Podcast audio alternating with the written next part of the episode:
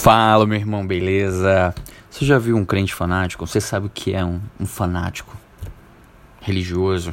Você sabe o que, que significa? Você sabe que Jesus já foi chamado de louco?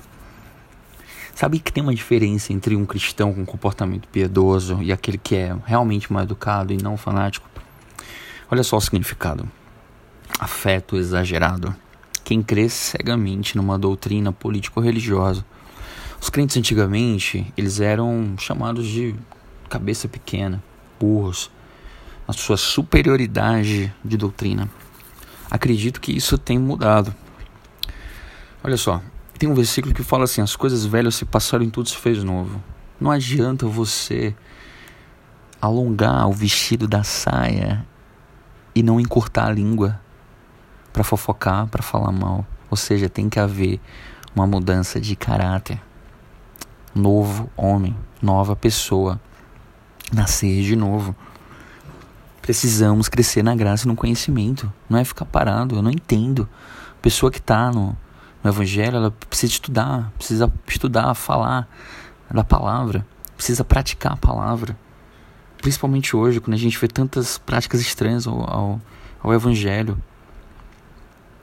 Água orada, que tem a ver com o próprio Espiritismo é, amuletos que são vendidos na igreja, óleos, enfim.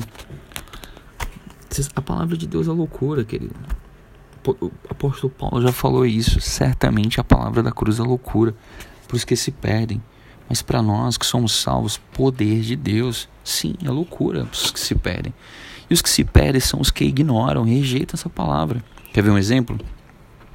O próprio Jesus falou assim: ó, Amai os vossos inimigos e orai pelos que vos perseguem. Isso é ou não é loucura para o mundo? Se uma pessoa está te perseguindo. Eu não estou dizendo aquela perseguição que você é chato mesmo. Às vezes você está, ah, eu estou sendo perseguido. Não, não, querido, você é chato mesmo. Às vezes é isso. Mas em motivos legítimos, você vê que tem uma parada espiritual.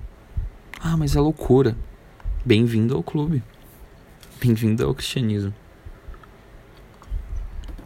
Aquele comportamento estranho que a gente vê som alto, gritaria, crente, ah, sabe? Espalhafatoso. Querido, Jesus é educado. Ele falou assim: ó, Eis que eu estou à porta e bato. Se alguém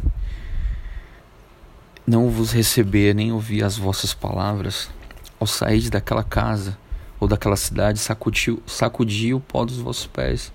Você sacudiu os pés e vai embora. E no versículo anterior ele falou assim: Se a casa não for digna, que volte para você a paz. O evangelho, anunciar as boas novas, não é constranger, ser mal educado, gritar, colocar louvores altos, caixa de sonho, horários inapropriados. Isso é falta de educação. Se me chamam de fanático, aí eu te pergunto: eu que sou fanático ou você está frio espiritualmente? Eu sou fanático ou você não vive uma vida conforme a palavra? Se até Jesus foi chamado de louco, em João 10, 18 fala isso. Não nos envergonhamos do Evangelho. Sabe por quê? Porque é poder para transformar, para salvar o pecador. É isso, querido, essa reflexão de hoje. Compartilhe. É, faça o nome de Jesus famoso. Esse sim merece ser glorificado. Um abraço, paz e até.